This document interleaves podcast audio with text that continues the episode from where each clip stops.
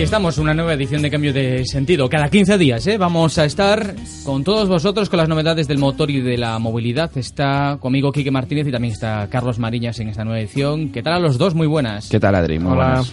Pues vamos allá, vamos a avanzar. ¿Qué tenemos hoy en este nuevo programa, en este nuevo podcast donde, bueno, pues hablaremos un poquito de todo? Conoceremos cómo son los automóviles eh, de Cairo, conoceremos la historia, sobre todo, eh, de un motorista, ¿eh, Quique? Eh, pues que ha triunfado en el Dakar y que ahora pues ya no está con la moto, que tuvo ese trágico accidente, pero que sigue vinculado, evidentemente, pues como copiloto y con toda su experiencia al, al mundo del motor, como es Isidre Estevi. Bueno, y que es uno de los uno de los referentes en nuestro país, sin duda, eh, todo lo que tiene que ver con el off-road y el, y el ride en lo que hablamos de, de motos. Y que pudimos estar con él en un acto que hubo aquí en, en La Coruña, ¿verdad? Pues aquí estuvimos eh, con una auténtica leyenda que lo sigue siendo, claro que sí, de, de este mundo del motor y en este caso de las, de las motos. Eh, también hablaremos de una magnífica colección, Carlos, que tiene una persona que mm, no sé cómo se puede denominar, desde luego eh, eh, amante, por supuesto, del motor, Sí, pero también de la historia y de su ciudad. Claro, vamos a hablar algo, algo del- que, que nos afecta a todos, porque vamos a hablar, de, entre otras cosas, con, con Ángel Jove del Museo del Automóvil, del posible Museo del Automóvil, y, y si esa idea llegara por fin a materializarse en nuestra ciudad, es algo que, que yo creo que nos vendría bien a todos. Es, bueno, él y a través de su fundación, pues es una colección brutal, ¿eh? Luego le vamos a poner cifras y números a toda la colección, no solo de, de automóviles, eh, sino también de, de otro tipo de vehículos, eh, Sí, etcétera, sí, porque etcétera. tiene- Documentación. hay- claro, el, el- Sí, el licencias. museo, como él eh, seguramente nos contará, va mucho más allá que la propia exposición de unos vehículos, sino la, la historia del automóvil que, que, bueno, pues está en nuestras vidas en el siglo XX y XXI y afecta a la forma de vestir, a la forma de, de- de vivir y a la forma de moverse, por supuesto, y de hacer otras muchas cosas. Pero hoy queríamos arrancar también hablando de una cita que tenemos este mismo fin de semana y que vosotros sabéis muy bien de qué se trata en, en que se trata del Iron. Lo tenemos aquí a la vuelta de la esquina. Contamos un poco qué es esto y, de qué se trata. El Iron 24 es una ruta deportivo-turística que llevamos ya unos años haciendo. Este año por primera vez se hace en La Coruña y el parque cerrado será en la Plaza María Pita. Eh, es una ruta que eh, comienza el viernes por la tarde. eh, bueno, por la tarde viene- empiezan a llegar los participantes y salen el viernes de noche llegan el sábado por la mañana otra vez a la plaza de María Pita. Eh, allí se incorporan los participantes que solo hacen la parte diurna, porque hay eh, participantes, bueno, pues por, por, por, por cuestión personal o, o familiar, que ven con la familia y tal, pues ya lo, lo hacerlo de noche les hace un poco cuesta arriba. Y eh, comienzan el, el Iron diurno, eh, que va desde el sábado por la mañana hasta el sábado eh, de noche, que termina con una cena allí cerca de, de- vamos, en la Plaza María Pita, en un local de la Plaza María Pita.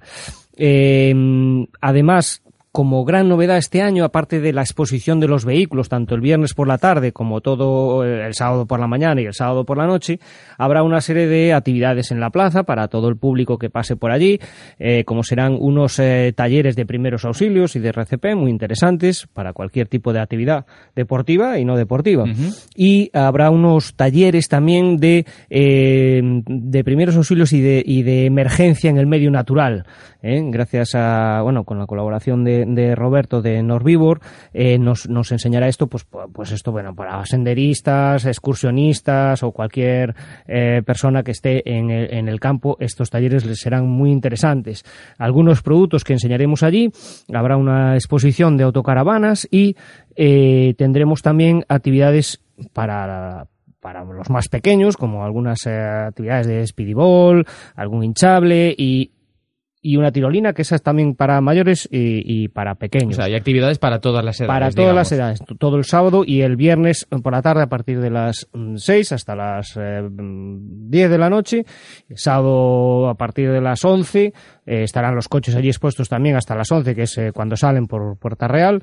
Y eh, durante todo el día estas actividades y luego ya llegan los coches a partir de las 8, haciendo un recorrido que el- la parte nocturna mm, nos podrá contar Quique más detalladamente a dónde van los participantes, salen de Coruña y a dónde se van. Bueno, en este caso los participantes lo que van a hacer es salir desde Coruña, desde la Plaza María Pita, como bien dices, eh, en dirección hacia Carballo.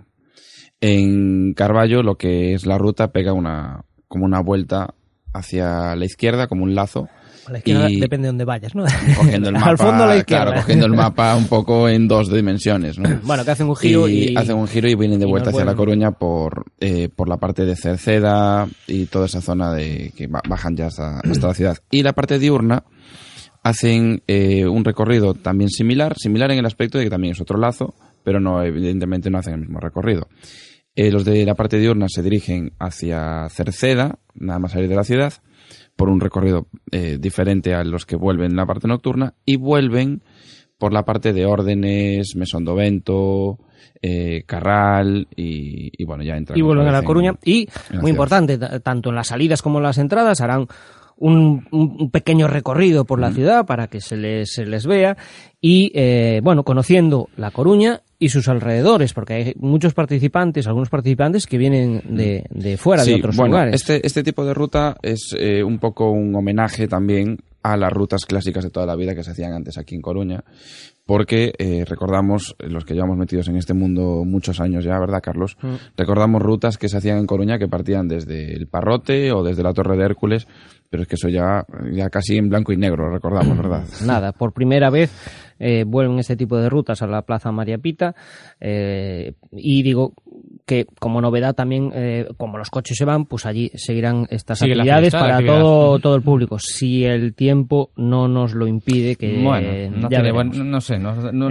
no, nos confiemos mucho que no, no da muy buenas noticias. Está así, así regulero, porque efectivamente, por ejemplo, la, la tirolina que, que se pretende instalar, mm, si hay mucha lluvia, mucho viento, por, por, por cuestiones de seguridad, no podrá ser, ¿no? Pero bueno, hay otro, otras cosas que sí se pueden hacer para todos aquellos que se quieran acercar por la plaza, aparte de ver los, coches. Y, en fin, y hablamos del diurno y nocturno y también algún valiente que pues, de ahí viene el nombre de la, de la ruta, Iron 24, que hace las 24 horas, desde el viernes hasta el sábado de noche. Pues muy bien, aquí queda reflejada esta cita. Nosotros, pues nos ponemos cómodos porque arranca todo el contenido del que os hablamos ahora en cambio de sentido.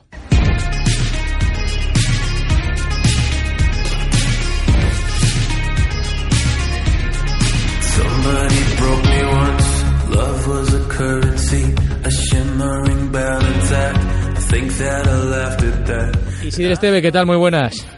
Hola, buenas, ¿qué tal? Eh, para hablar evidentemente también de tu, de tu experiencia y de lo dramático que, que fue, ¿no, Isidre? Esa dureza del, de- del Dakar, ese reto tan tan duro, bueno, que, que a ti incluso pues, eh, pagaste un precio altísimo. No, bien, al fin y al cabo ah, llevo muchísimos años en el mundo de la competición, sí que es verdad que, que antes de tener el accidente pues ah, teníamos un objetivo muy claro con, con el mundo de las motos que era, era intentar ganar ese Dakar y de hecho pues ah, lo ganamos en, en 2004, ah, fueron ah, unos años increíbles, ¿no?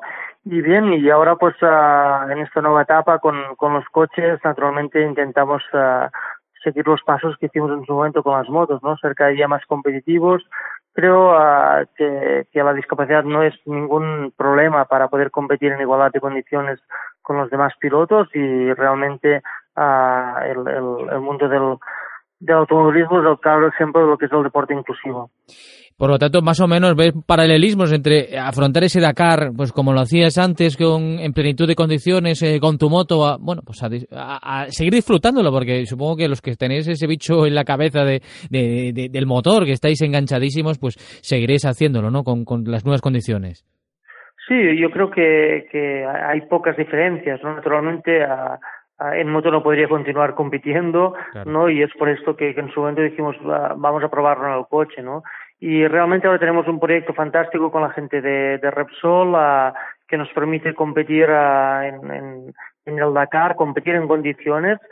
Venimos hace poco del Rally de Marruecos de la Copa del Mundo, de donde hemos quedado segundos en nuestra categoría y doceavos en la general. Creo que cada vez somos más competitivos y no tengo ninguna duda de que ah, cuando podamos disponer del material que hace falta para estar delante, podremos luchar para estar delante, ¿no? Yo creo que mi discapacidad no es un, un problema en ese sentido.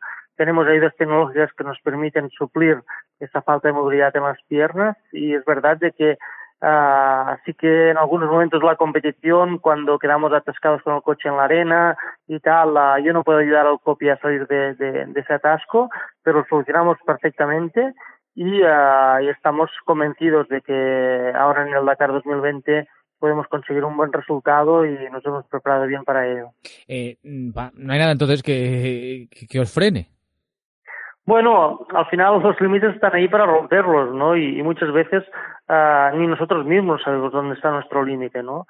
Yo creo que es importante uh, tener uh, o visualizar dónde quiere llegar a uno, qué quiere conseguir y al final no, no, ponerse esos límites, ¿no? Y decir, bueno, pues vamos a, a comprometernos con el proyecto, vamos a hacer el máximo y, y, luego convencidos y, y, a la carrera. ¿Es la carrera del Dakar más, más dura de, del mundo?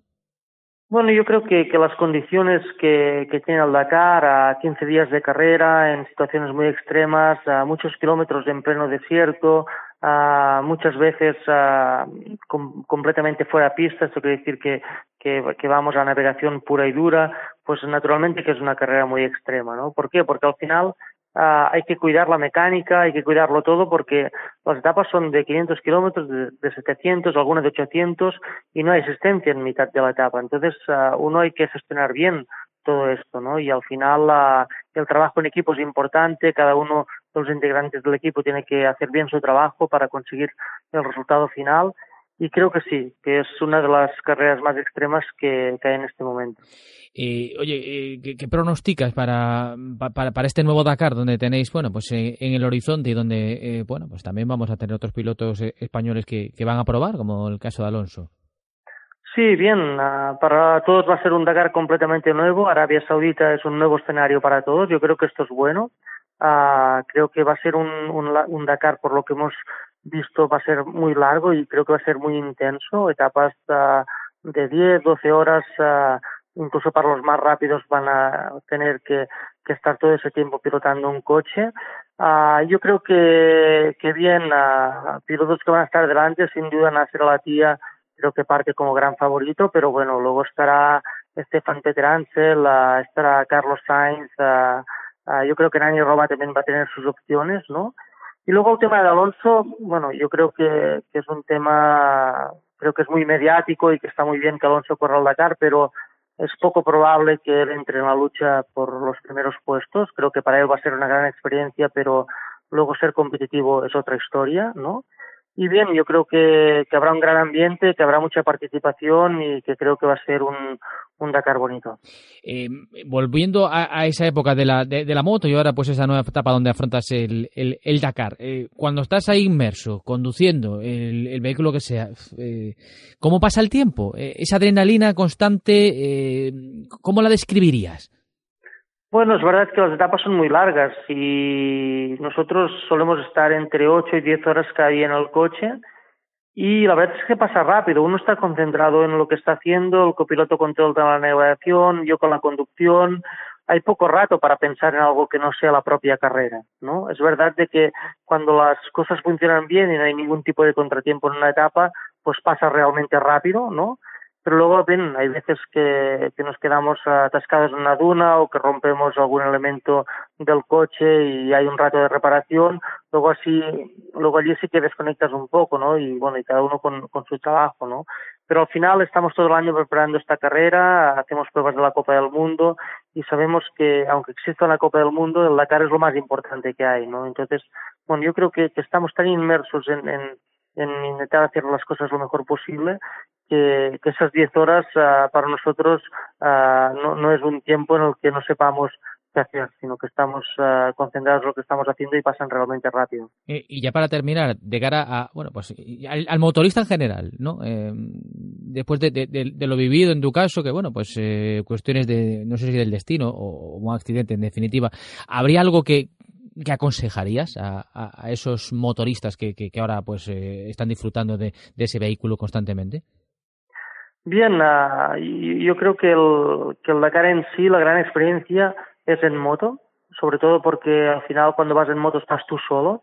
El piloto de moto para mí es el, piloto más completo que, que existe. ¿Por qué? Porque tiene que saber de mecánica, tiene que saber pilotar de una forma rápida, y tiene que navegar. Y cuando tiene un problema está solo, no puede preguntarle a nadie cómo solucionarlo, ¿no? En cambio, en los coches van dos, en los camiones van tres, y para mí tiene un valor enorme, ¿no? Y, y luego, porque el piloto de moto uh, vive todo esto de una forma muy, muy distinta, ¿sabes? Cuando ah, empieza una etapa, hay que recordar para quien no lo sepa, que quien sale primero son las motos y cuando tiene que enfrentarse el primer piloto que sale a una etapa de 500 kilómetros sin ningún tipo de traza adelante, sin ningún tipo de referencia y entra en un mar de dunas y solo está él, la verdad es que, lo digo por experiencia, la sensación es increíble, ¿sabes? Es como decir, todo esto es para mí, ¿sabes? Y voy a intentar disfrutarlo al máximo. Entonces, bien, ah, naturalmente todo es peligroso. Es peligroso las motos, peligroso, peligroso los coches, los camiones.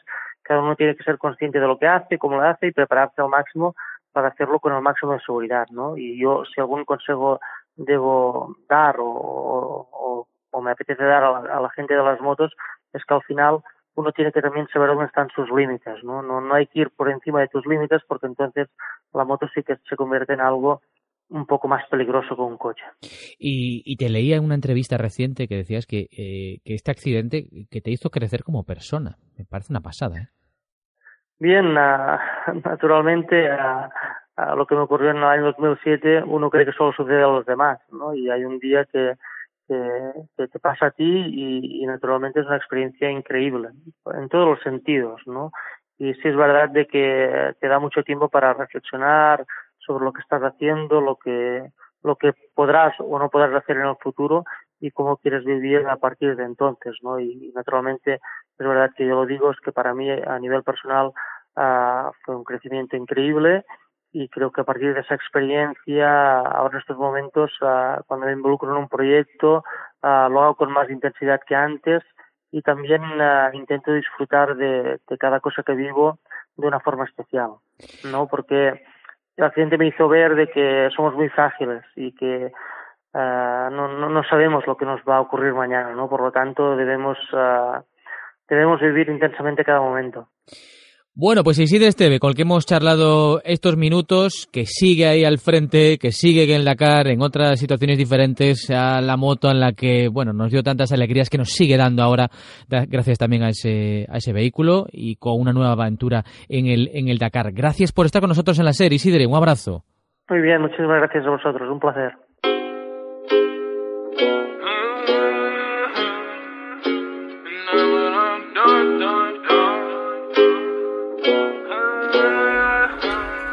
Bueno, pues Carlos Mariña, seguimos hablando y vamos a hacer pues una visita a Cairo. Vamos a introducir a nuestro siguiente invitado.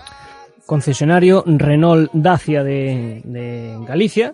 Y tenemos con nosotros a Víctor España, que es eh, agente comercial en Cairo. Hola, Víctor. Hola, buenas tardes. Eh, para hablar con él del día a día, en este caso de un comercial de, de la venta de vehículos. Eh, Víctor, eh, tú llegas a... ¿Cómo es un día a día? Tú te levantas, vas al concesionario... Sí, bueno, eh, llegamos al concesionario, preparamos bueno la agenda que tengamos planificada para el día y bueno, después pues también estar preparado para aquella gente que nos pueda venir a visitar para atender lo mejor posible, claro. Y, y bueno, dentro de, de este trabajo de la venta de vehículos, ¿qué es lo que más te gusta? Bueno, lo que más me gusta es la, la, satisfacción de cuando se hace una buena venta. ¿Por la satisfacción de que ¿De cobrar la comisión o...? No, bueno, hay, hay gente para todos los gustos, ¿sabes? Hay veces pues que te topas con gente que es un encanto trabajar con ella y atenderla y otra pues bueno, se hace un poquito más... Hay mucho desconfiado, ¿no? ¿O qué? ¿Cómo es el, el, el comprador? El comprador ahora mismo pues tiene, gracias a, bueno, a todas esas cosas que se dicen por ahí, pues le surgen dudas, como es evidente, porque hoy en día el mercado está un poco, eh, digamos, loco en cuanto a la gente no sabe si comprar diésel, gasolina, eléctrico, híbrido.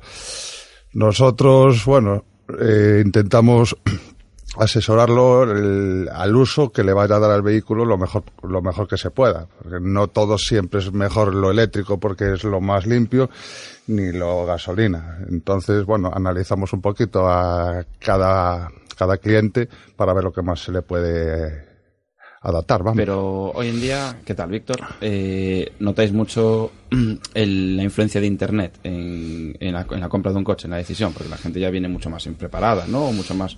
Antes, antes estaba menos al alcance de...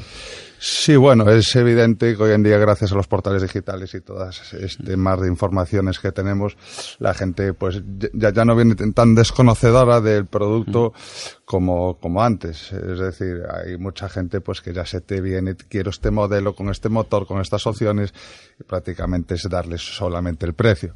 O- otros pues que tienen más dudas, pues los vas los vas aconsejando y les vas enseñando los diferentes Bueno, modelos pero que eso tenemos. facilita el trabajo, ¿no? Si ya te viene, yo quiero este, con así, así, bumba. Sí, bueno, me eso- lo envuelve. Esos son los que menos, ¿eh? Y, y luego el, el tema de, es que en el otro sitio me lo dejan más mm, barato y entonces a ver si me lo igualas. Hay mucho de eso también. Bueno, eso es, eso es el pan nuestro cada día, pero bueno, eh, cada uno tiene su producto y tiene que defender su producto dentro de su precio. Porque ahora, ¿cómo hacéis? Porque el Radio Casella no lo podéis regalar. O sea, eso ya, ya está. No, y- y viene la radio de serie, el cassette ya pasó a la historia, igual que el CD. Ahora viene lo de las lunas tintadas de extra y estas Eh, cosas. al- Algo muy solicitado.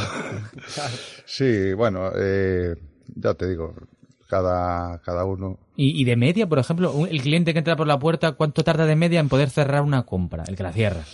Bueno, Porque hay países que te dicen, oye, ¿qué tengo que hacer para que salgas hoy de aquí con el vehículo ya comprado? La media aquí en Cairo, en, en lo que tú conoces, ¿cuánto es más o menos para que se cierre esa venta? La verdad, cada vez los espacios son más cortos. Como la gente viene muy informada ya de su casa, ya sabe un poquito lo que quiere, dos, tres visitas como mucho, como mucho. Eh, vamos a ver, y te hablo dos o tres si está comparando con más modelos. Y si viene claro a por uno, si eres un poco hábil, igual en el momento ya se la cierras. ¿Alguna vez te pasó que llegara algún cliente y que diga, este ya me lo llevo y que se lo llevara al momento? En menos de cinco minutos te cerrado un pedido. En menos de cinco minutos. Sí, sí, sí. Eso Llegar un cliente, velocidad, quiero este ya. coche con esto, con esto. Mirar el stock, mira, esto te salen tanto. Venga, ya está, me lo llevo. Pero bueno, Que lo tengáis en stock en ese momento en Cairo y que se lo llevara ya sí, prácticamente sí. en una hora a andando. los dos días le entregué el coche. Y si, por ejemplo, configuras un vehículo que te, que te guste, pues un Renault, un Dacia exacto, pues con estas características, este tintado, ¿puede tardar como máximo cuánto? Bueno, un pedido a fábrica, estamos hablando en el orden de un- aproximadamente 90 días. 90 días, sí. Nosotros jugamos con, con stock muy amplio. Intentamos tener un poquito de todo, pero bueno, es, complicado. Al mismo tiempo también contamos con la red comercial, el stock de otros concesionarios que, bueno, si tienen la unidad que necesitamos y no lo tienen comprometido y son tan amables de dárnoslo, pues se agiliza la venta, o sea, se agiliza la entrega también. Y otra duda, otra cuestión que siempre se dice, es mejor comprar un coche a final de año, a final de mes, porque ahí entran ya pues los objetivos, se pone nervioso el vendedor. ¿Esto es cierto? Eh, yo... Pero, oye, pero, te- pero sinceramente, ¿eh? No, no. Sí, sí, Se yo... está poniendo rojo.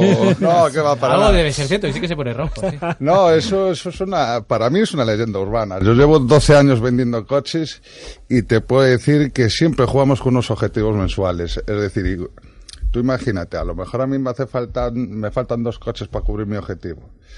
Y estoy ahí, ahí, ahí, pues a lo mejor puedo hacer más esfuerzo en ese momento que lo necesito más que a final de año que O sea, siempre es mejor entonces ir a final de mes por lo menos, porque está más cerca de, de- de ahí rozar el objetivo, ¿o no? Yo, yo lo que digo, el mejor momento para hacer la compra de un coche es cuando encuentras la, la opción que a ti te interesa y el precio te encaja. Ese es el mejor momento, ¿sabes? Porque después, te, cuanto más miras, más te emborrachas. Y, sí es cierto que hoy en día pues hay un montón de competencia. Como digo yo, no hay coches malos. Simplemente unos te ofrecen unas cosas, unas características, otros otras. Unos tienen un precio y otros tienen otro. Que cada uno tiene que buscar lo que más se le amolda. Pero ya te digo, es un poco Bueno, complicado el y tema. esta es la parte, digamos, comercial de, de cualquiera de nosotros que Mm. va a buscar un coche y te encuentra allí en el concesionario Cairo. Y, y- pero luego, de la parte que no ve el cliente, ¿cuál, qué, ¿qué parte de tu trabajo no vemos?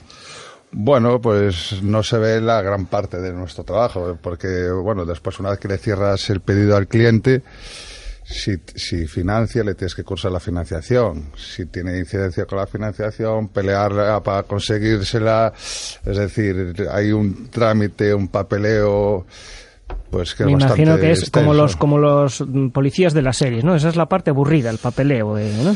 Bueno, es necesario, es, es inevitable. Vamos a ver, también contamos con, con otro departamento que es el de Administración y Distribución, que es el que se nos encarga de facilitarnos la, la labor al vendedor a la hora de matricular el coche, contratar los seguros y todas estas cosillas, pues la verdad nos ayudan bastante. Y hay otra parte que creo que tampoco ve el, comprador habitualmente, que no sé si es una parte divertida, que son cursos y, y, y no y con de, mm, Este, estudiar un poco la marca también, y os- modelos nuevos que, sacan, más en el caso vais de Renault a- que tiene tantísimas... cursos y modelos y todas esas cosas. Sí, bueno, nosotros la verdad es que estamos en una formación continua. Eh, nos tenemos que estar reciclando constantemente porque los modelos cada vez salen con más tecnología, con más ayudas a la conducción, con más...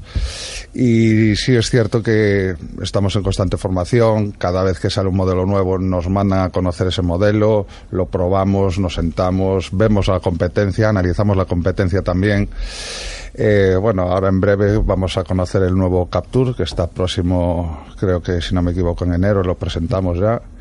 Y bueno, tiene muy buena pinta, pero sí, estamos constantemente formando. ¿Y cu- cuál es tu coche favorito entonces de, de los vuestros? ¿El, el futuro Capture o tú si dijeras, me quiero quedar con este? Yo es que tengo un problema, ¿Te que, que me gustan tanto los coches que tendría uno de cada. No, pero sí es cierto Sí que... que es un problema, ¿eh? Sí, sí, hazme caso. Eh, sí es cierto que hoy en día, pues, la comodidad que te transmite, por ejemplo, eh, un sub de, que es un poquito más alto, te facilita mucho los accesos, si andas con gente mayor. Con niños. Sí, in- incluso, incluso los médicos, a gente con problemas de espalda, ya es el tipo de coche que le recomiendan, porque abres la puerta, te dejas caer y estás prácticamente ya adentro. ¿sabes? No tienes que. Es un. Tiene mucha demanda ahora mismo este segmento. De hecho, hace unos años había dos modelos y hoy en día cada fabricante creo que tiene uno o dos modelos de sub para. Para todos los Bueno, y el, y el ¿no? Megane Sport, que es una pasada conducirlo. El, Sí, yo, yo tengo un el bonito probamos el recuerdo. año pasado con las que, Cairo nos invitó a probarlo allí en, En el, circuito de, en el la circuito de. Pastoriza, sí. Eh, yo tengo un bonito recuerdo. Eh, me, me daba la sensación como si estuviese jugando a, a la PlayStation. Sí. Más o Sí, mí- menos sí, sí era una esa sensación muy... Sí, esa sensación. Sí, la, la verdad es que estamos hablando de un coche ya de, con mayúsculas. Son, lo hay hasta con 300 caballos y con unas prestaciones, bueno, Un coche de carreras, prácticamente. eh, habilitado para andar por la calle. Bueno, pues hemos ido a Cairo, hemos conocido cómo es el día a día pues de un vendedor de automóviles, que supongo que, claro, luego también si no llegas a los objetivos o si llegas a esas euforias, esas alegrías, pero yo me quedo con que hay que estar enamorado de lo que vendes y que te guste el producto. Y Sí. creo que eso, por ahí van un poco los tiros, ¿no? Sí, sí, la verdad, eh, por suerte me dedico a lo que me gusta y la verdad es que eso hace muchísimo más fácil la labor de, que del día a día, vamos. Víctor, gracias por estar aquí con nosotros, en cambio de sentido. Muchísimas gracias a vosotros.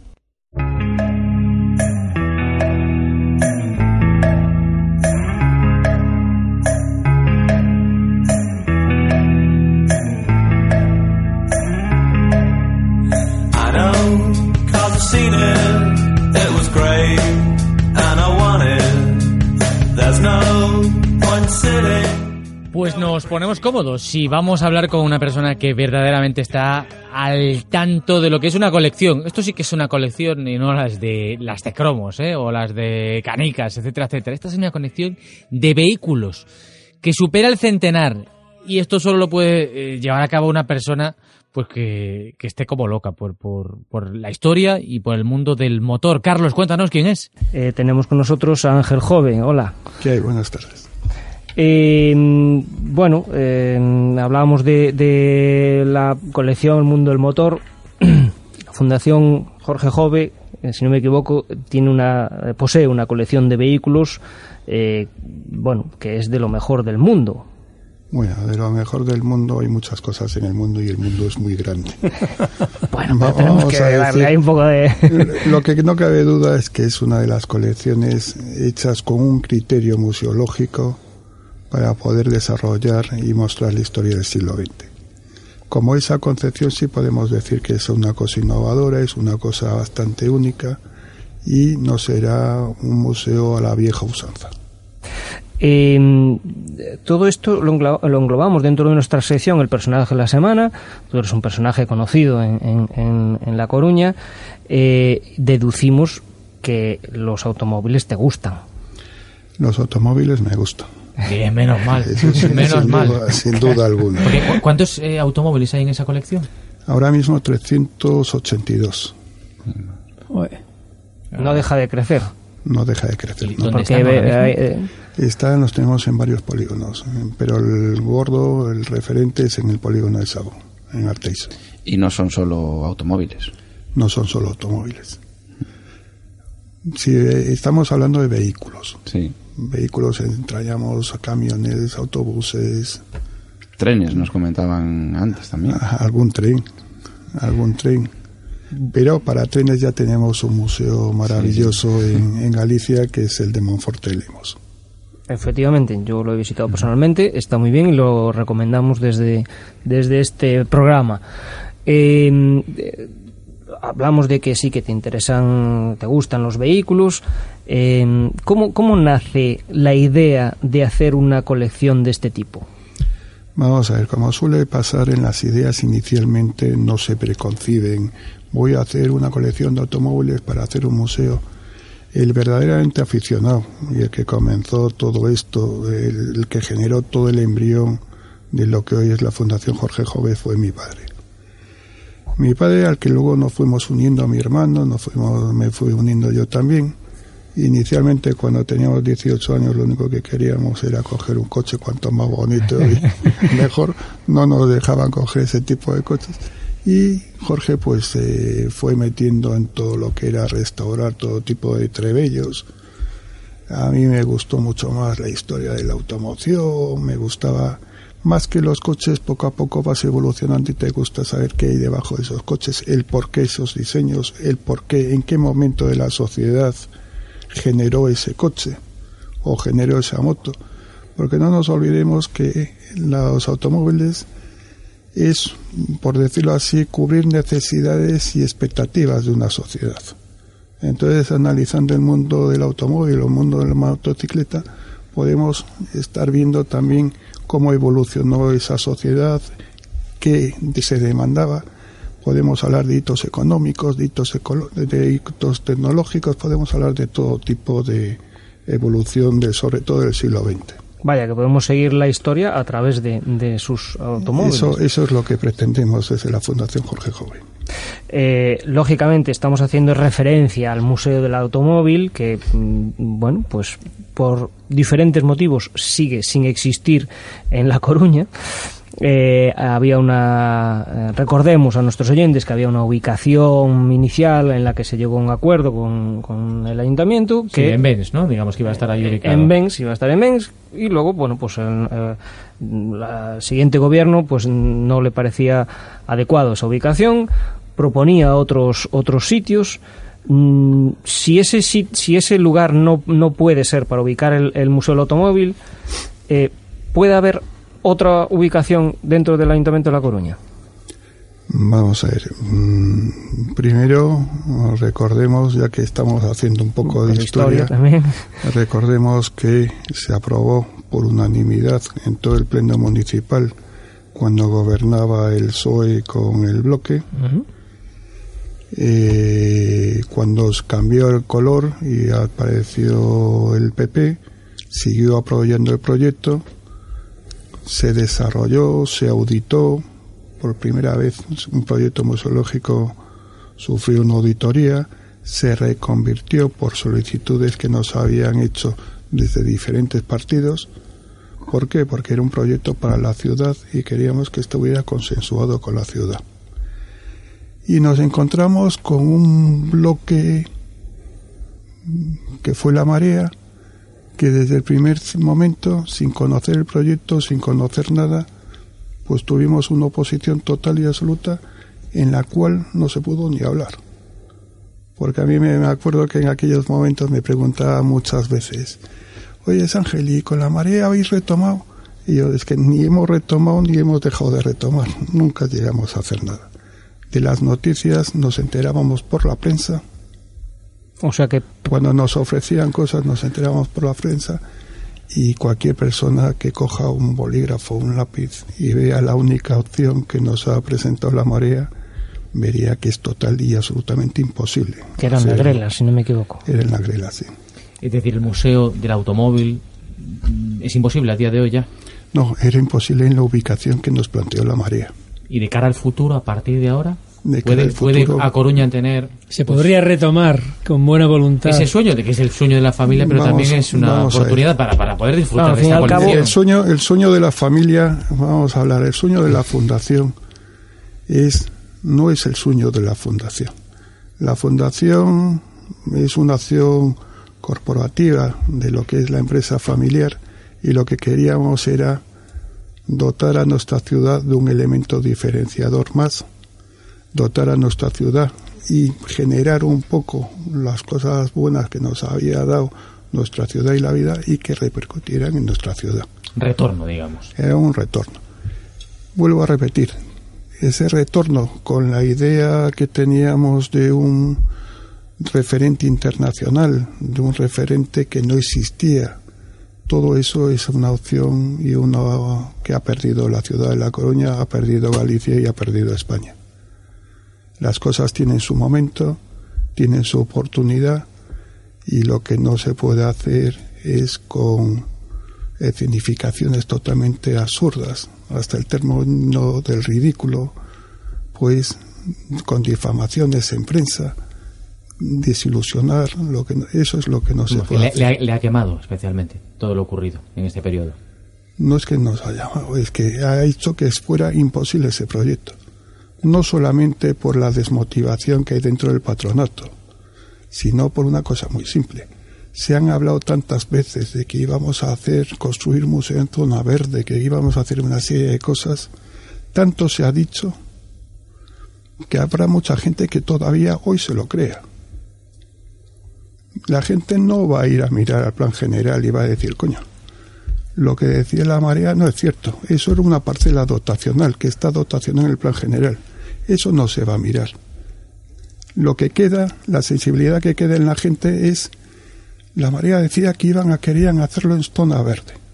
Eso es lo que queda en la gente. Por lo tanto, como comprenderéis, si queremos hacer algo bueno para la ciudad, algo que repercuta en la ciudad, lo que no nos vamos a hacer es oponernos contra las creencias que, por culpa de una manipulación, ha quedado en la mente de, de los coruñeses. Está descartada entonces por el momento su- la ubicación de ese museo en el Ayuntamiento de Coruña por todos los motivos. No, perdona, está descartada la ubicación de ese museo en el Parque de Vins. Ah, Está descartado un museo con los criterios de excelencia que se iba a hacer en el Parque de Vins. Eso es lo que está descartado. mm, vale. Tenemos- que vaya a haber un museo donde se pueda disfrutar pues en otras nuestro, dimensiones. nuestro patrono fundador, que es mi padre, tiene una alianza con la ciudad de La Coruña y sigue queriendo que sea en la ciudad de La Coruña donde se instale el museo. Vale, porque hay, hay varias, varias dudas que pueden surgir de toda esta historia. Eh, cuando eh, la imposibilidad de realizar ese museo en el Ayuntamiento de La Coruña en esos tiempos, ¿hubo algún otro ayuntamiento limítrofe que se pusiera o invitara a, a la Fundación a, a- a realizar el proyecto en sus terrenos? Hubo, hubo ayuntamientos limítrofes, hubo ayuntamientos no tan limítrofes, hubo otras autonomías y hubo otros países.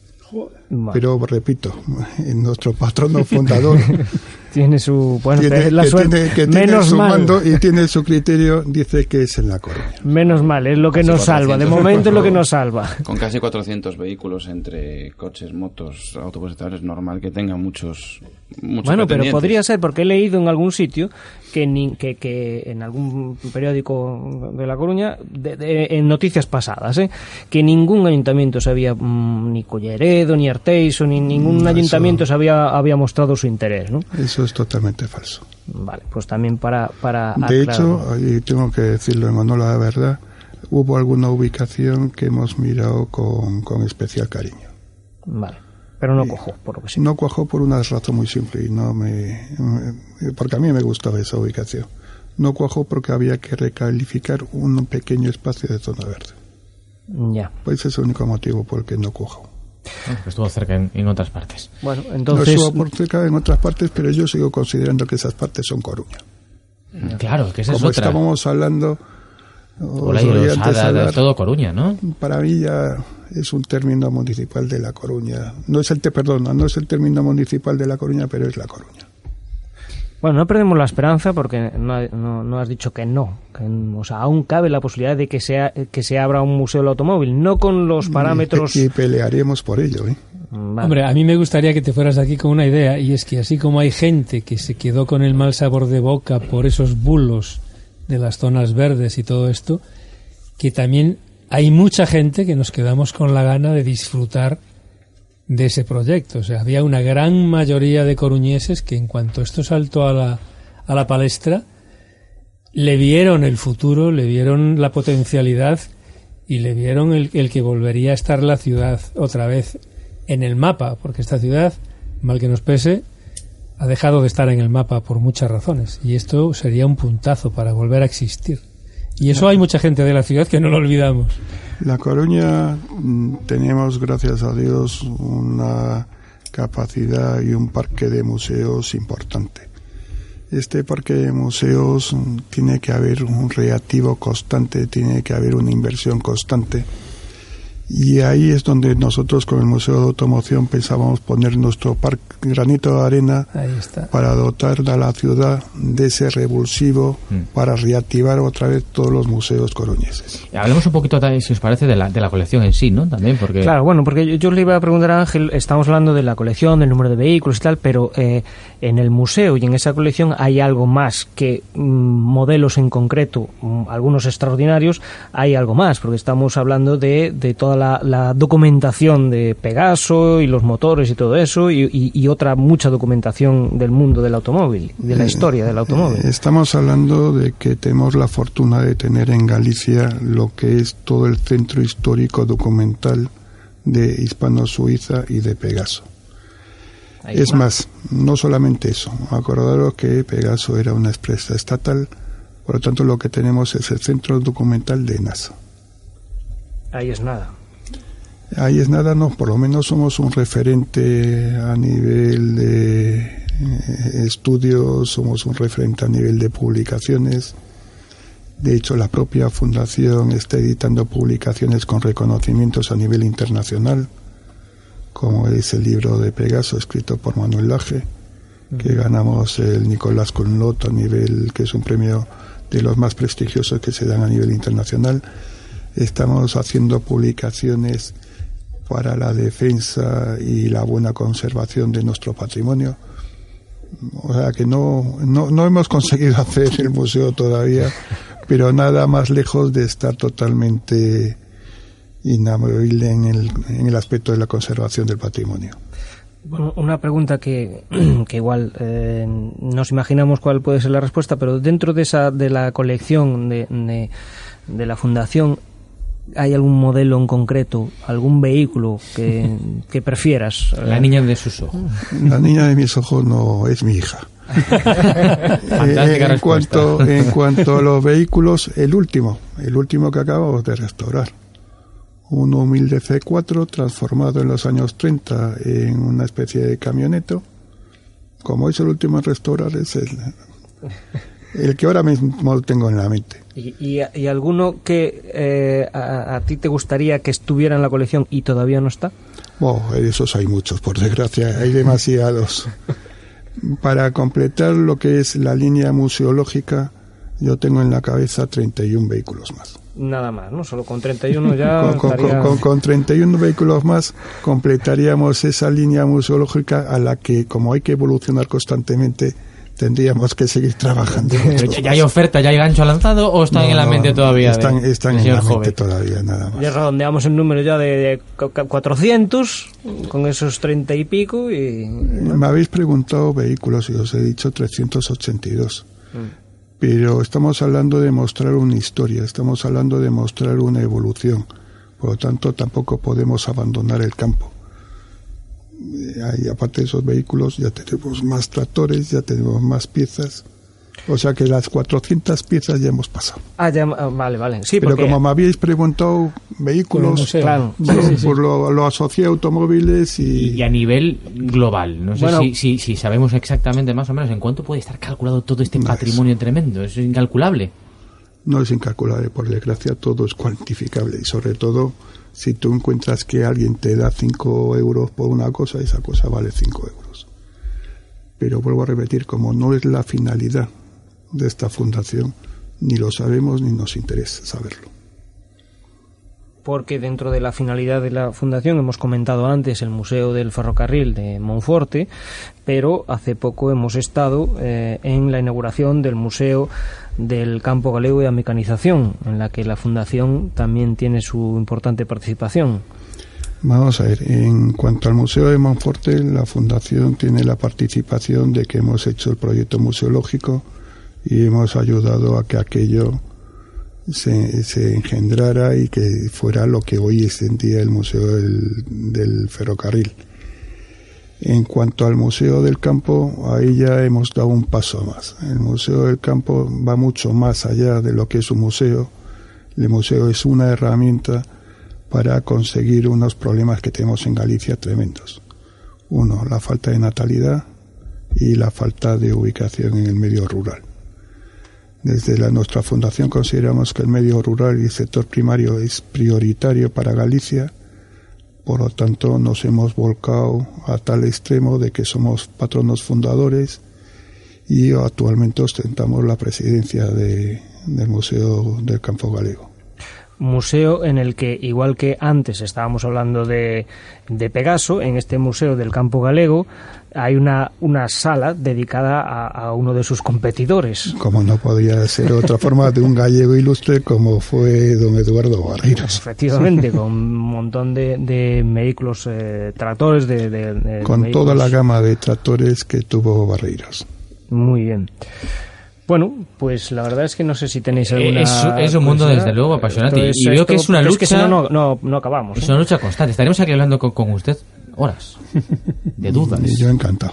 Bueno, bueno, que nos va a acabar aquí echando, pero bueno, nos podemos, podemos ir probando, ir, ir, ir tanteando.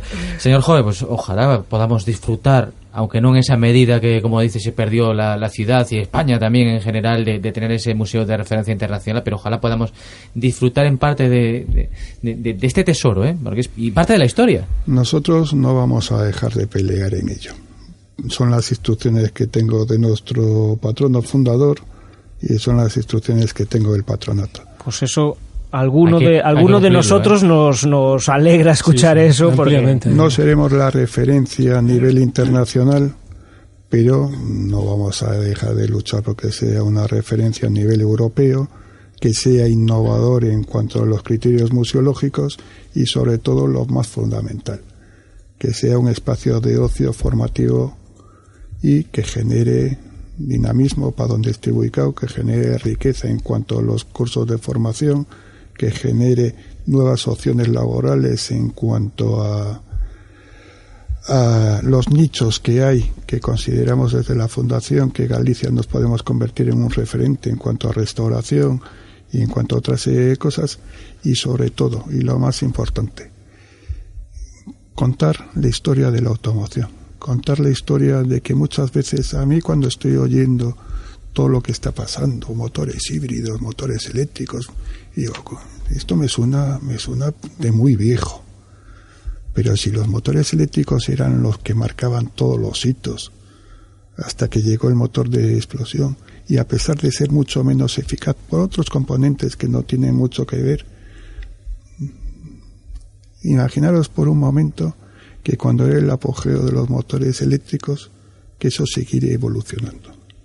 Nunca hubieran existido los motores de combustión interna. Casualidades que cambian Volvemos el al- curso. ¿eh? de la al historia. pasado. Sí. O, o después de la crisis del 29, cuando a un ingeniero se le ocurrió, tenemos que aprovechar toda la producción de uva. Vamos a ver qué hacemos con toda la producción de uva y con todos estos excedentes. Pues los utilizamos para hacer gasolina y hacemos un biodiesel y Sí, ¿Cómo- que- cómo ahora casualidades del destino que, que cambian el curso. Eso, eso, todo eso, eh, mm, efectivamente, podrían descubrirlo y aprenderlo muchas eh, personas en ese museo, porque todo eso que, que comentas lo desconoce la mayoría de, de los usuarios que compran hoy en día un coche eléctrico y que incluso algún inventor español fabricó un motor eh, eléctrico eh, hace Lo, tan- lo muchísimos quiero, años. lo que quiero comentar con todo estas, con todo lo que estoy diciendo, que muchas veces ahora mm, muchos aficionados al automóvil o a las motos o a todo tipo de automoción clásica nos vemos como criminalizados. Y nos vemos criminalizados y dice que obviamente los coches contaminan. No vamos a decir que no. O también los eléctricos, ¿eh? También los eléctricos contaminan. Pero lo que quiero decir con todo eso, que la sociedad, como he dicho antes, el diseño viene condicionado por unos hitos sociales. Los hitos mm, económicos condicionan lo que es el mundo de la automoción. Ahora volveremos a ocasionar que los hitos sociales, ecológicos, pues también No, va- va, perfectamente ligado a la va ligado. evolución histórica. Y yo lo que digo es que esas historias, toda esa historia hay que contarla. Toda esa historia hay que recordarla. Y el automóvil, y sobre todo el automóvil clásico, no es el problema. Es historia. Sí, sí, la historia es siempre bueno eh, conocerla. Y hay que recordarla mejor. para, para evolucionar y para seguir adelante, pero también para recordar los errores que se hayan podido tener. Pues imprescindible. Señor Jove, gracias por estar con nosotros aquí en, en Radio Coruña, por acompañarnos en cambio de sentido y ojalá eh, esa voluntad de ese museo del automóvil pues se plasme de una vez por todas. Muchas gracias a vosotros.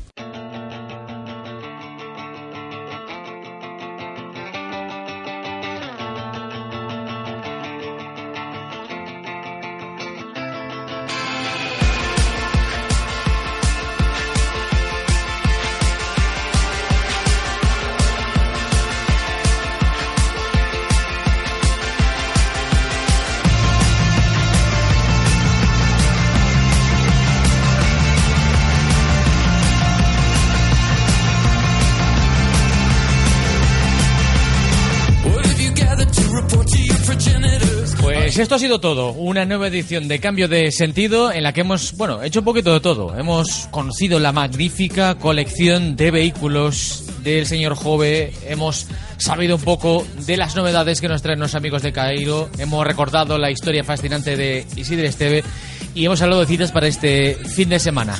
Todo esto para esta nueva edición de Cambio de Sentido. Nosotros volvemos, recordad, en 15 días, nueva cita aquí con el podcast del motor y de la movilidad en Radio Coruña en la SER. Adiós.